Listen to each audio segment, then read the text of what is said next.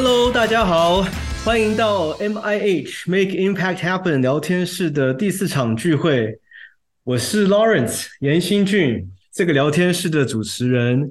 今天是我们第二场英文场，我邀请来的朋友是 Grant Trahant，他也是我生平第一次录 Podcast，就是在他的节目里面录的这个朋友。Grant 呢，他在十年前就开始推广影响力投资。创办了 Cause Artist 这个网站，然后他透过了 Podcast 还有 Newsletter 来访问来自世界各地在经营社会还有环境影响力相关的公司。Cause Artist 这个怎么翻译啊？我想想啊，我就翻成影响力的艺术家吧。呃，那二零一九年，当我刚刚开始研究 Impact Investment 影响力投资的时候。他也是我第一个开始听的 podcaster 之一。透过他的电子报、podcast 还有推荐，我虽然只有在台湾、在大陆、在北美生活，可是我却听到了非洲、南美洲、大洋洲等等我这一辈子都没机会去过的地方，他们在当地的一些非营利组织 B Corp 在做的一些事情，还有他们做这些事情呢背后的意义。ESG 这个词在二零二零年开始变得家喻户晓。呃，一九年的时候呢，我跟身边的人分享这个事，其实还很多人没有听说过。不过 Grant 呢，他是早我六年，在二零一三年就开始深度的关注这个议题，然后开始为这一些做影响力企业、影响力投资的伙伴呢做推广，然后说他们的故事。呃，十年后的今天，他已经访谈过了大概八百多个人了。原本是一个很小众的主题，现在变成了主流。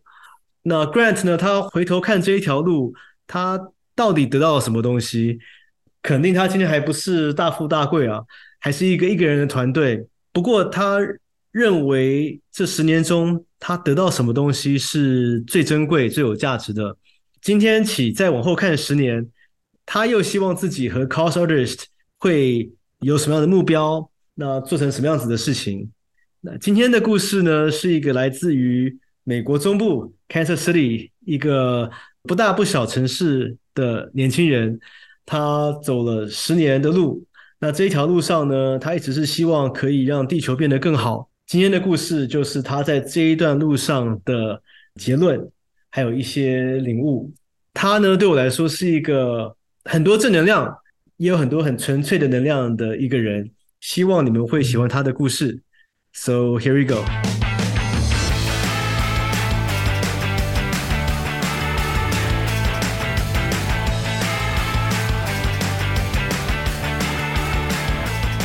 All right, hello everyone. Uh, welcome to you know, Grant. I call this the Make Impact Happen chat room. So it's a casual conversation, but today I have with me one of the best storytellers in the impact business space, Grant Trahant, or I call him the cause artist himself. So, you know, Grant has a website, you have a newsletter called uh, Cause Artist, you have podcasts called The Disruptor for Good and Investing in Impact, you know, all of which you, you tell stories about entrepreneurs and uh, investors in the impact business. Man, how has it been? Has it been 10 years? 10 years. Yeah, man, 10 years, man. It's it seems uh it seems crazy to think about, you know, time flies and industries change so much, you know. Back then it was, you know, coming off the the Tom's one for one model, I think was the catalyst for a lot of entrepreneurs to spark a little bit of innovation and you know, Tom's came to be probably not the model to look at that is uh, you know, that impactful or sustainable, but I think they they were version 1.0 yeah. you know of of kind of what is transpired now.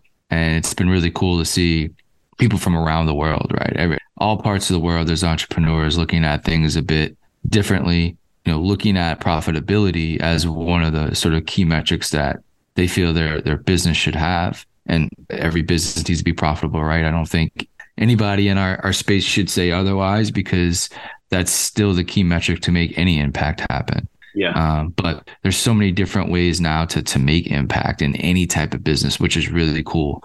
You know, it started off as sort of products. You had enough margin there to kind of maybe give away 10% or something or one for one, right? But you know, there's so many different ways now to, even if you're a digital company or, you know, in the food space, whatever, there's so many different ways to just implement system changes Yeah. um, that can benefit all of us. Um, so, so it's been really cool to see the evolution of. Man, 10 years. Of how, industry. how old are you now? um, I'm 38. Yeah, Yeah. So, so looking back, that's this is like the prime time, your uh, your your primary career, right? You jumped in when you're 28. Yeah. What got you started? You know, a usual 28 Yeah. year old uh, in 2013, man, what was life like in 2013? yeah, I was I was working at a financial firm at a broker dealer. That sounds Um, boring. yeah, yeah. Well, yeah, it was I was working on the tech side though, so it was always something going on. But my my degree was sort of in political science and and digital media. So I, you know, on the side I, I'd done websites. I had like a little media agency where you know I'd, I'd spin up sites for for companies and and startups. You know, just something small on the side. But I used to follow like sneaker blogs a lot. I was really into fashion. They had all these sneaker blogs and and stuff that would showcase, you know, whatever new product was coming out. And over time, you know, as I as I dug deeper and stuff like that, I started to understand supply chains a bit more. I started to read sort of the dirtiness of the fashion industry, and I kind of got bummed out a little bit. Um, but at that same time, it sort of coalesced with with Tom's, but not just Tom's, but just more conscious entrepreneurs. Like, hey, how can we do fabric better? Um, how can we handle waste a little bit better? How can we not over you know, have oversupply where we have to burn it or ends up in the ocean or something like that. And so there's just a lot of people thinking about building products differently. And I thought that was really cool. And this is back when, you know, you launched on Kickstarter, you know, or you launched on Indiegogo, right? That's how you raised your initial capital as like a a startup in this space, right? Because VCs were not going to look at you. The business, you know, they were like, "Oh, wait, you're giving away some of your margin." Like next, like they're never going to speak to you right. and so like their, their only option was really you know going to these platforms you know raising 10 grand on kickstarter to kind of get your first product out there so that would kind of be i kind of switched from looking at the blogs to looking at the kickstarter looking at indiegogo because these were sort of the the startups so to speak in the space that that's where they were coming out and so when i saw something cool i would just reach out you know i'd say hey i love what you're building. I'm starting this site. You know entrepreneurs who are sort of thinking differently about how to build companies and brands. And it was great because early on like nobody was reaching out to really interview them you know because they might be raising five grand right? Eight grand ten grand nothing crazy like hundreds of thousands of dollars. But it was the hard work they were doing right? It was building product market fit so to speak right? In a space where you know it just there just wasn't a lot of audience there yet there weren't a lot of people looking at it and so it was great because they'd always say yes. so I got to interview, you know, I got to interview really, I mean, idea stage, but passionate founders.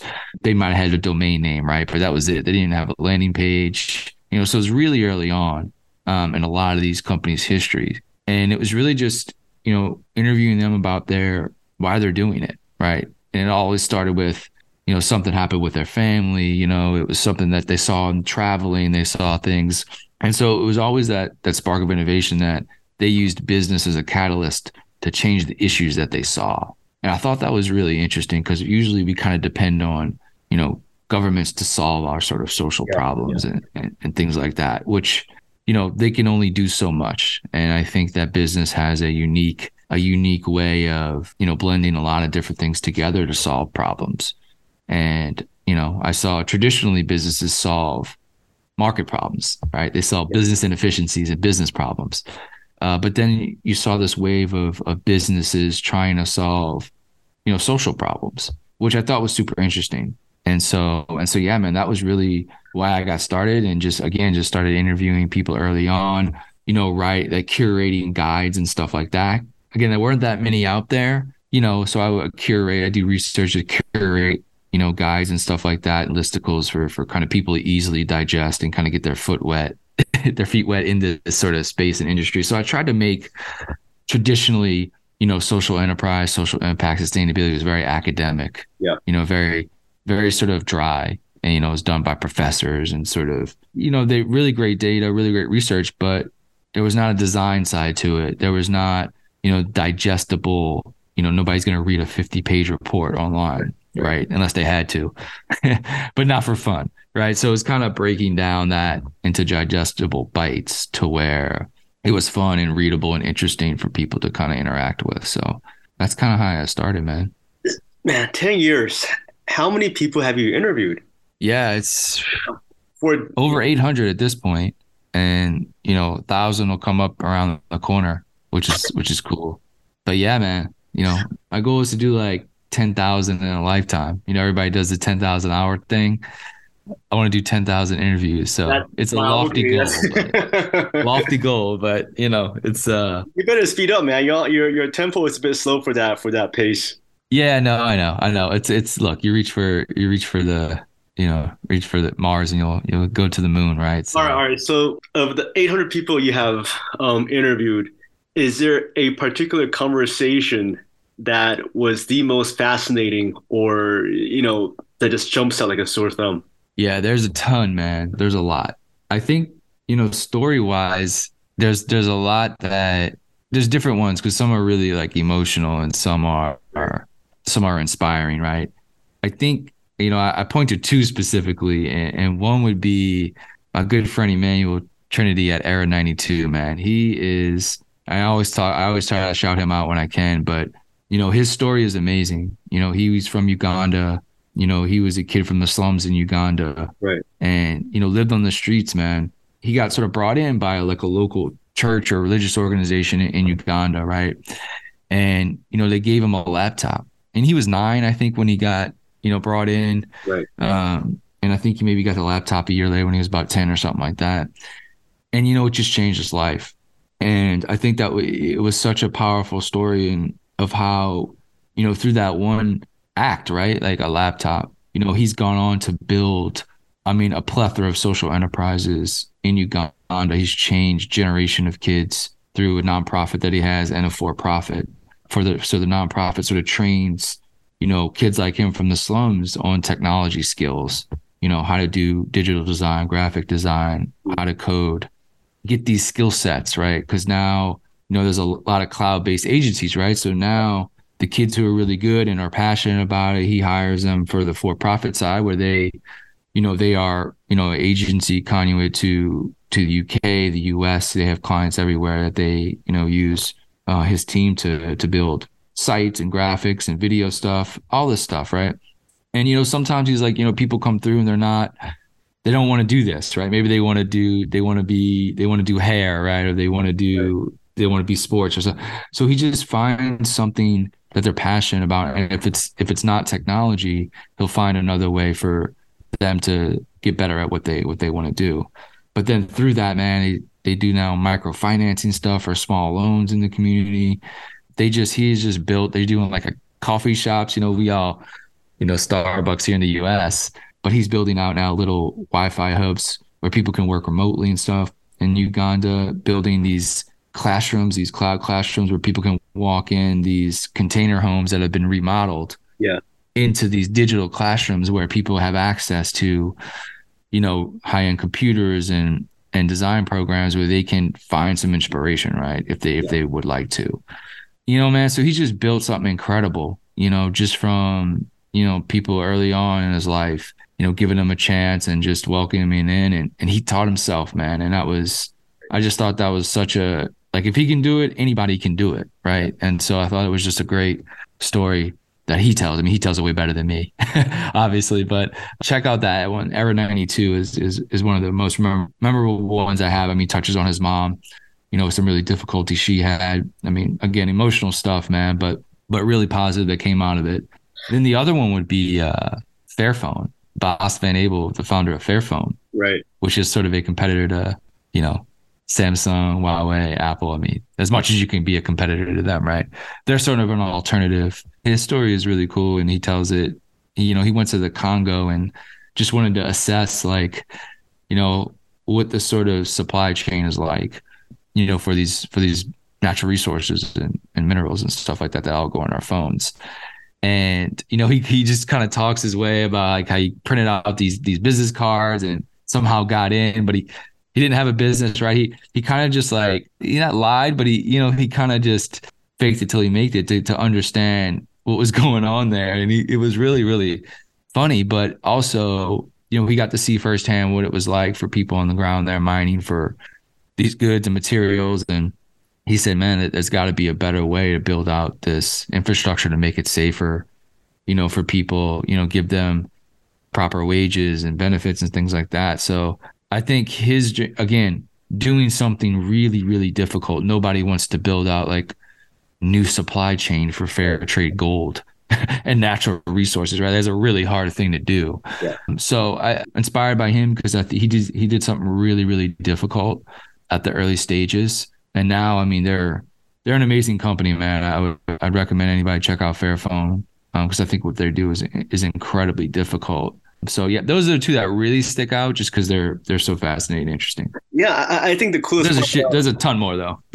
oh yeah, 800 people there must be. And uh, no, listen, I think the best part about uh, you and cause artists is you find these stories, man. Like these are so non-mainstream, but you just dig them up.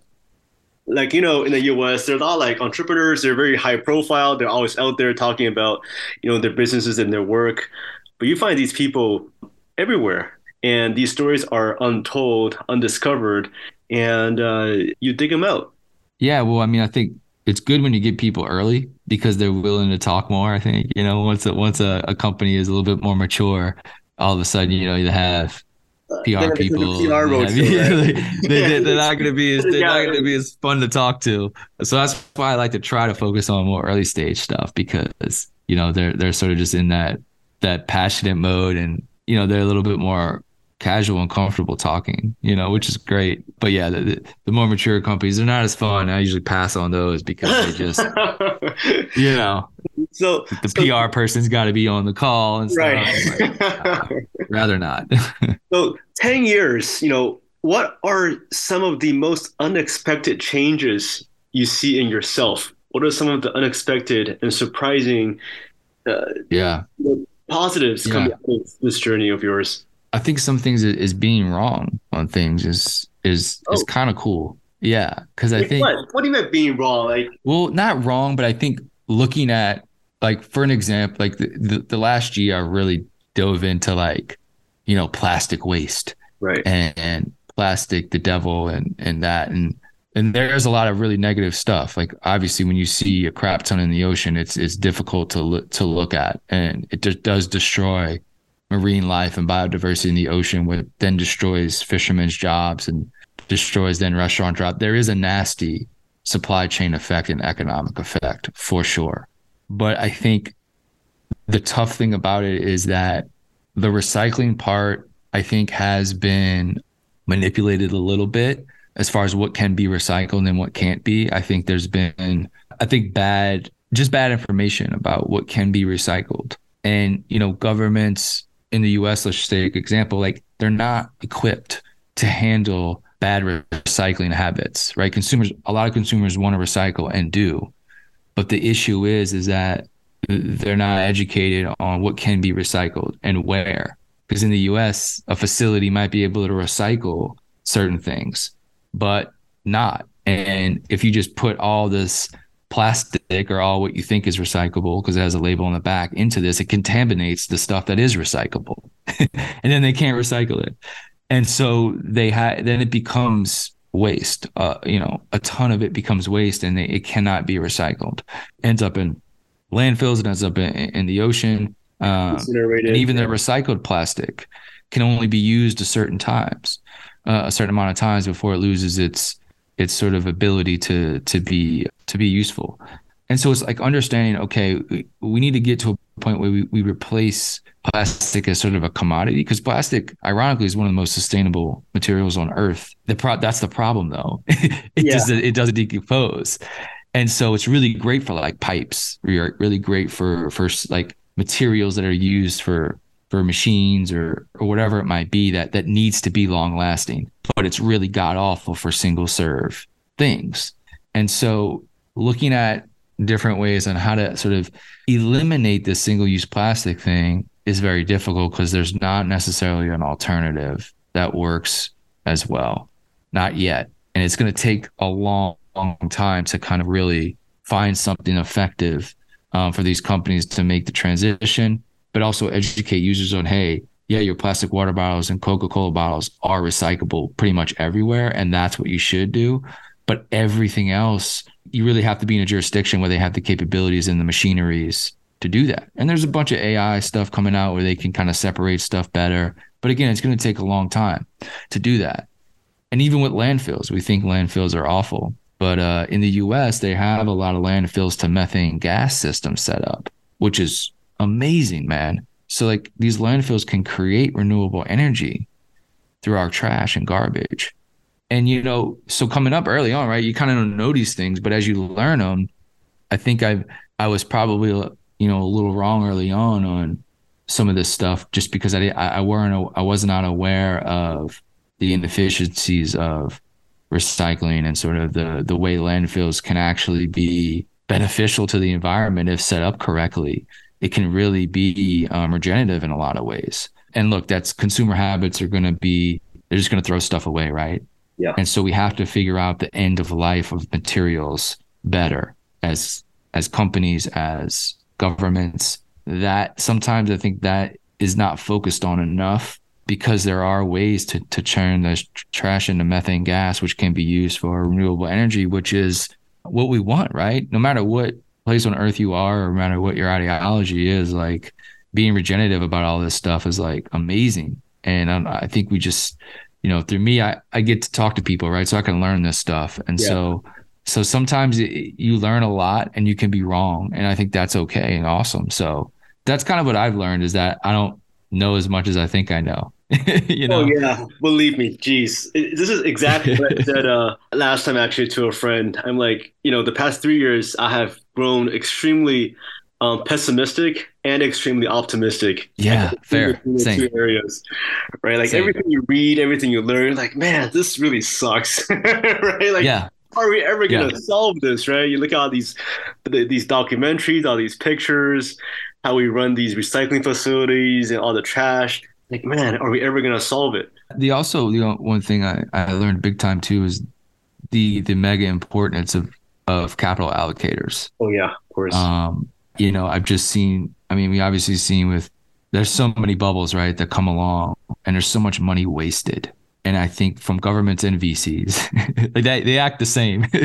they they really waste a ton of money. Um, you know, trying to trying to do certain and for different reasons. But I think look at all the money that went into sort of crypto and all the money lost there by, I mean, let's just go from the capital allocators from just investors, right? Imagine what that could that could do if really placed in regenerative and sustainable ideas that you know won't have the 100x return you know but might have a 10 12 15x return. But look what it does for society and communities. The the ancillary effects of better investors and capital allocators, to me, the ROI is it's unimaginable right now because there's so much money wasted. Uh, yeah. Uh, to me personally, I just I think there's a lot of really bad, you know, investments in companies that you know they, they're just it, you know all these VCs is hey we just need one of our ten to hit, you know, but that's great. It's like why why don't we think differently about about that um, about allocating our capital better? And so like I've learned that is so so important. And i'm so glad to see more and more people kind of looking at regenerative startups sustainable startups pay more patient capital rather than trying to hit these home runs. I think look there'll always be those those funds and and people out there but i think there's just like there's more conscious consumers conscious entrepreneurs coming out there are conscious capital allocators i think coming out and new ways to to, to create funding right? Venture philanthropy new models of allow them to take a risk maybe a little better um, just because the way the, the model works. So I think that's what I've learned too is the importance of allocation of capital because there's a lot of great founders out there that struggle to raise because maybe they don't have the the unicorn, right? Yeah. but they still have a really good business. No, I, I think it's really a mix of uh, kind of everyone involved, right? There's always going to be those yeah. um, social conscious funds foundations, you know, the Ellen MacArthur's, the Rockefeller, yeah. they always do a great job with this, even the Ford foundations. But they're always going to be capital who are looking for profit. But I think sure, of course. the more we could capture these guys into ecosystem, the better it is. It's a spectrum. So today, you know, right now we have, you know, the, the more money you could bring into the ecosystem, the better. So, you know, I think what you do is great as well because you're creating this community of people. And um, now I, I guess that could be the next question, which is, man, you're seeing all these, you know, entrepreneurs and founders. You can kind of become a pro yourself, right? Uh, you, you can kind of see, you know, who's doing something right, who's doing something, um, definitely, you know, yeah. a little bit off the mark. Man, you you could be a consultant yep. to these guys, right? Yeah. I mean, I've definitely, I definitely talked to a ton of, a ton of them, and and try to make connections where I can for sure. Help help out with decks, definitely. You know, design background, so I've definitely spun up some websites and some some pitch decks for for people because I think you know you have to. To me, you have to be able to to do all these things. Like especially as an early stage founder, I think just being able to do one thing is just I, I don't know if if you can make it that way anymore. You know, and so I think I always teach tell early stage founders is like, and get learn this, learn that, get really good at this. Because I mean, it, it just allows you to be more lean as a company. You know, it allows you to do, you know, more things. Maybe you don't have to raise as much early on because you can do a variety of things yourself rather than having to hire really high wage people early on. Maybe you can can get that funding you want because you don't have to come in with such a high number because you can do, you know, you can do a lot more with three people these days. you know, than you can 10 years ago. You know, you can do a ton with three to five people, man. I mean, that's, you can really hit some scale depending on what kind of company you are, of course. But, you know, three to five people can do just as much as 20 if you have really high level skilled people. So, you know, I always just try to, you know, show people what skills they should learn early on, you know, what, what path they should take, maybe who to talk to, who not to, whether it's in the investment space or, you know, what platforms to build on also important, right? If you're e-commerce versus a service business, like different platforms are going to cater to you a lot better for your business needs. So little stuff like that, I'm always happy to help out, man, because How long did you stay a one man team for? 10 years, man. Still. you pretty much bootstrap everything, right? I would imagine like everything, man. Five to six everything. years, you were kind of running yeah. things on your own, right? Yeah, bootstrap forever, man. I mean, that's I would I would not recommend that. uh, but I think you know, quote unquote media businesses and and stuff they they're not necessarily profitable unless you have a crazy amount of scale. You know, to get investment in, right? Like it's good for if you're just one person, right? But to have investors and stuff like that, I think you you know you probably have to be in a in an area where that has larger scale and you know and you have to do certain things to do that. It just it never really felt right. But you know, there's different ways now, right? I mean, digital businesses are much more newsletter related now. Now you have sort of podcasts coming out. So, you know, back then there was really not many. There's only one way to monetize, really, just through like sponsorships or right, uh, right. ads right on your site. But now there's a lot. There's a many more different revenue streams you can kind of count on. And so I was lucky enough to kind of build that infrastructure early on, just kind of build, keep building, keep building, believe that eventually it would kind of it would kind of come together. And so yeah, you know, it, it's really good to see like the industries, this sector kind of taking a leap forward and having more and more people like yourself and many more come into it and like the light bulb go up for them too and be like, okay, this is this can be profitable, but it also can be really, really powerful and impactful, which has a lot of ancillary benefits that I think we'll see some value on. You know, now with with biodiversity credits, eco credits coming out, educational right. credits coming out, there's going to be ways to monetize the value of doing good, and I think that is a massive step. Yeah, great quote. Great quote. So, looking back, what is the accomplishment that you're the most proud of? Um, I think what you could accomplish, I, but then through the past ten years, what you've done, you know, you're like, man, can't believe I did that man, it's little stuff, man. It's like uh, founders like saying, hey, like the article you read or the listicle, the gift guide you were in, or the podcast I was on got me customers, got me funding. That's happened a bunch, right? And so like little stuff like that, that's amazing, man. That's the whole reason to do this. You know, when I think, you know, like going back to Emmanuel and Era 92, you know, he was on the podcast and we did a couple I did a couple posts and stuff like that, and he got business from that. He got invited to the to be a part of the the fellowship of the Global Good Fund which you know catapulted him to to a bunch of different things, right? And so stuff like that, man, is amazing. You know, I did a bunch of stuff. Madi Apparel is a really good. Everybody kind of knows Victoria's Secret, but she's kind of built a an ethical and sustainable lingerie company, and uh, it's amazing what what Haley did. She kind of bootstrapped a lot of things early on and kind of built through crowdfunding, built the first product line. Now they have men's and women's line and and doing a bunch of different stuff, um, loungewear now instead of just lingerie, you know. But she, early on, she was thankful because you know CauseArtist sent her a lot of customers, right? And like that's amazing to hear, right? Because early on, it's like even those those little wins you know, keep you motivated and keep you going. I mean, there's a dozens of times I was going to shut down CauseArtists, man. Like, you know, it just it's a lot, you know.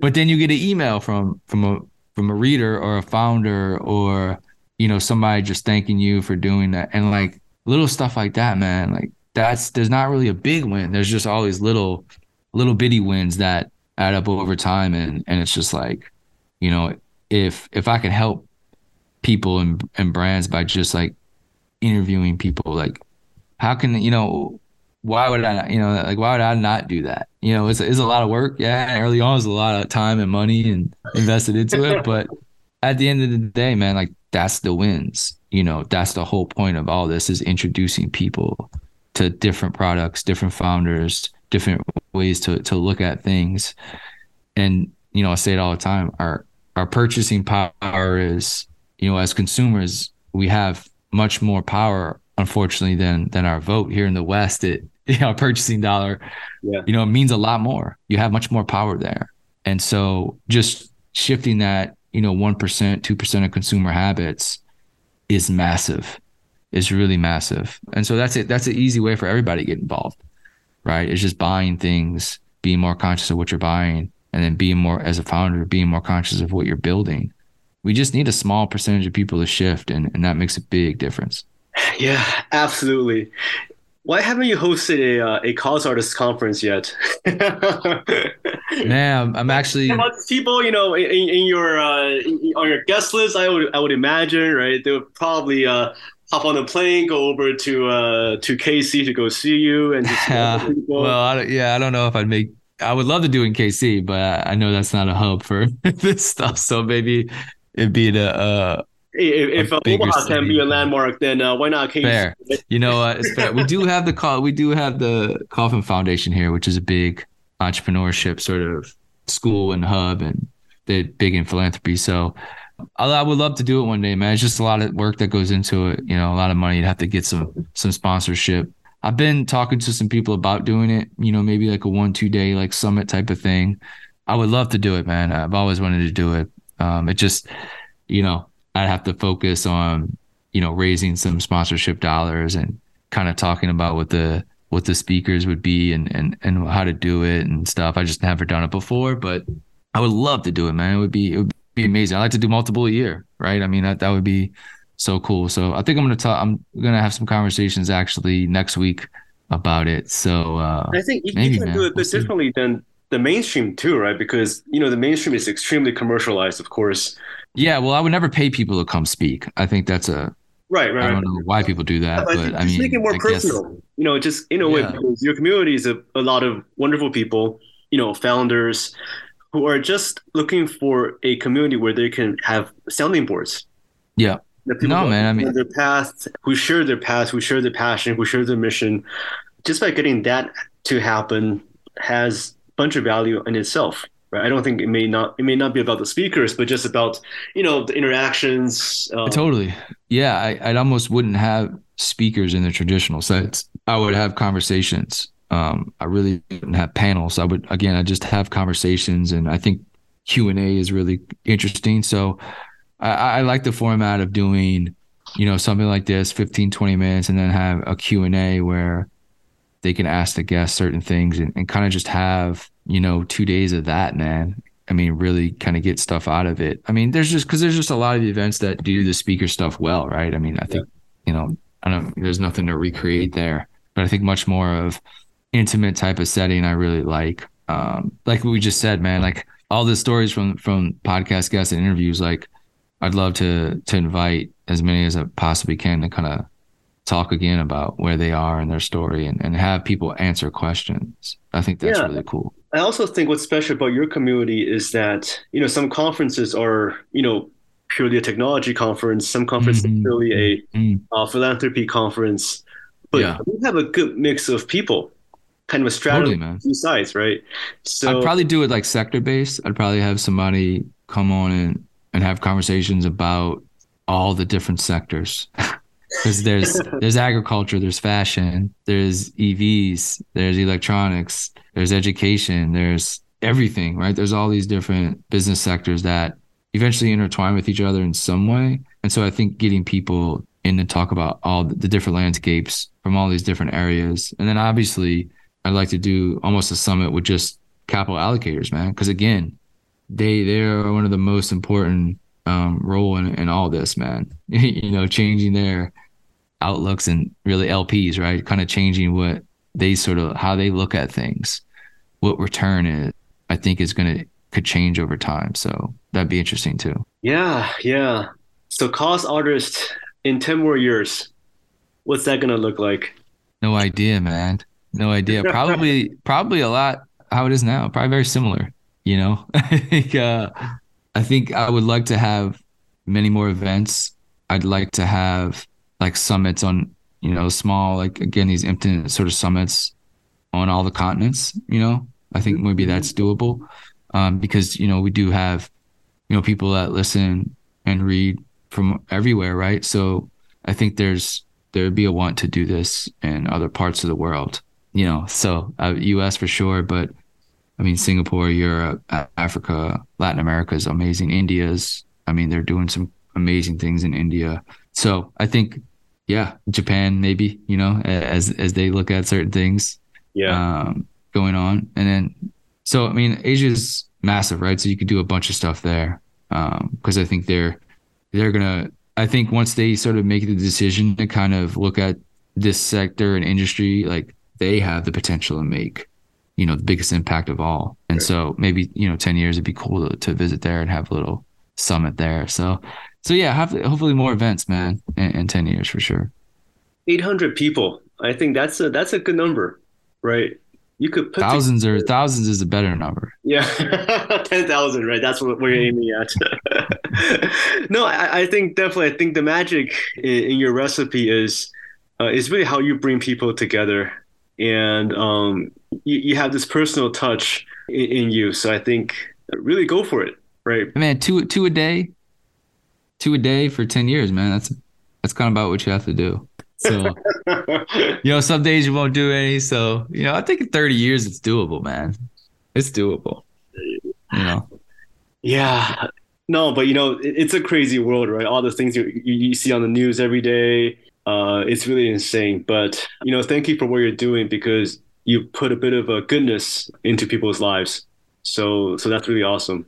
well thank you man i mean look listen man when people like you reach out and and you know we want to connect and we built the rapport man it's like you know that's important to me you know and that's why i like to do this because i get to talk to interesting people i get to connect with interesting people and you know make connections and friendships around the world around you know something that we care about and something that we we all want to accomplish so like you know this is a pleasure to do you know and it's it's, it's awesome to have your your friendship and, and guidance on a lot of things. Know I can bounce a lot of stuff off you. So that always helps.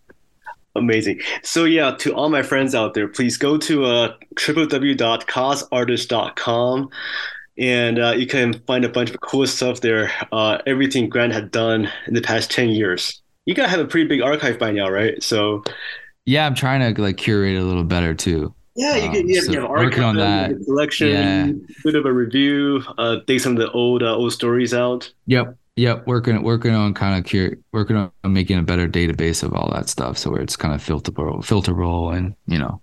So takes a while though. Amazing. So thank you, thank you for doing this. And uh, listen, you know, really appreciate what you've done the past ten years, and uh, you're gonna have a better ten years uh, down the road. I think uh, it really resonates in people, and we could see how you know things are growing. Right, people Yeah. are are really coming into the space, whether it is um, you know social businesses, whether it's B Corp, whether it is you know in climate. Mm-hmm. So I'm encouraged. You know, folks like you yeah. doing great work. Yeah, and I mean, look, there's thousands and thousands of founders around the world that are doing some great things, man. And so it's kudos to to them. You know.